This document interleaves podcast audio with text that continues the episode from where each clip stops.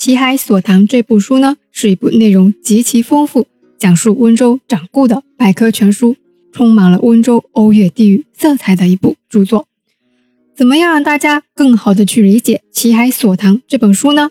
就是大家对沈括的《梦溪笔谈》很熟悉吧，大名鼎鼎。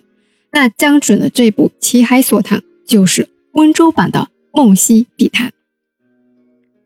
那前面也说过了，有关江准的生平事迹啊，知之甚少，所以关于这本唯一传世的作品成书时间呢，也没有详细的记载。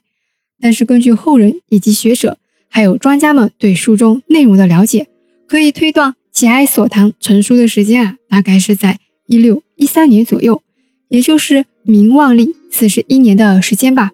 书中记录的大多是万历年间的事情。在专辑的第一集里面。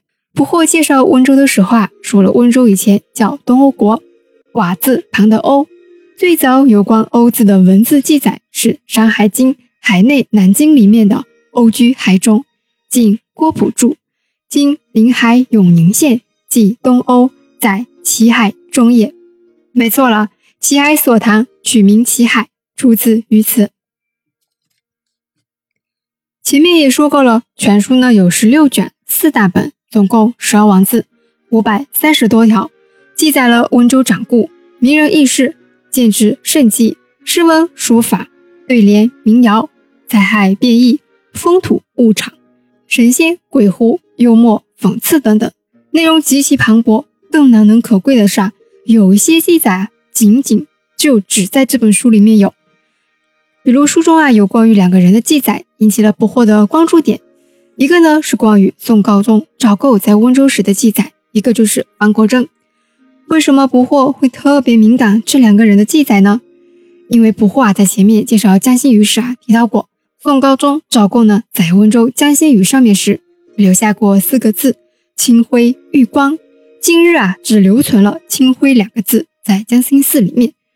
我们温博历史厅第三单元展厅内啊有“清辉”两个字的木匾。捕获在现场讲解时都会想到，那后面“玉光”两个字去哪里了呢？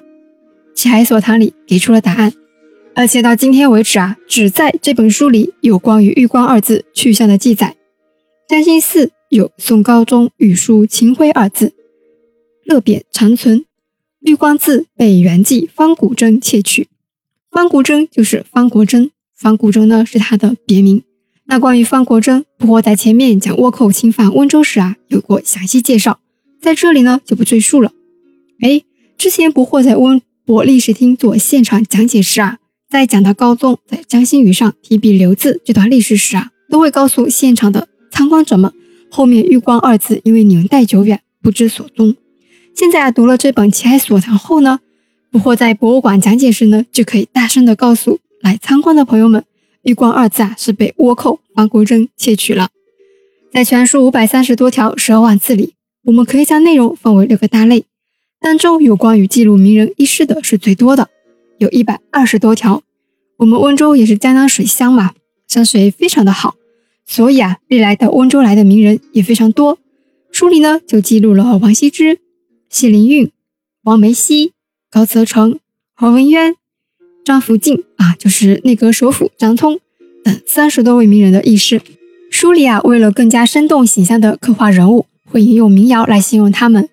比如书里啊，对陆秋风这个大坏人的记录，就引用了一首民谣：“温州太守陆秋风，扫尽温州五亿空，只有江山移不去，临行写入画图中。”你看啊，扫尽温州五亿空啊，江山移不去，临走时啊。还把它画进画里给带走，是不是非常形象？脑子里画面感是不是一下就出来了呢？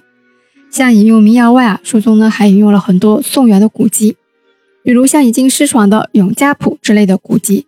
所以说呢，江准这部《奇哀所藏》真的是非常宝贵啊。那除了对人物的一百二十多条记载，还有很多其他的记载。下一期不惑就和大家好好讲讲有关于其他记载的内容。我们下期见。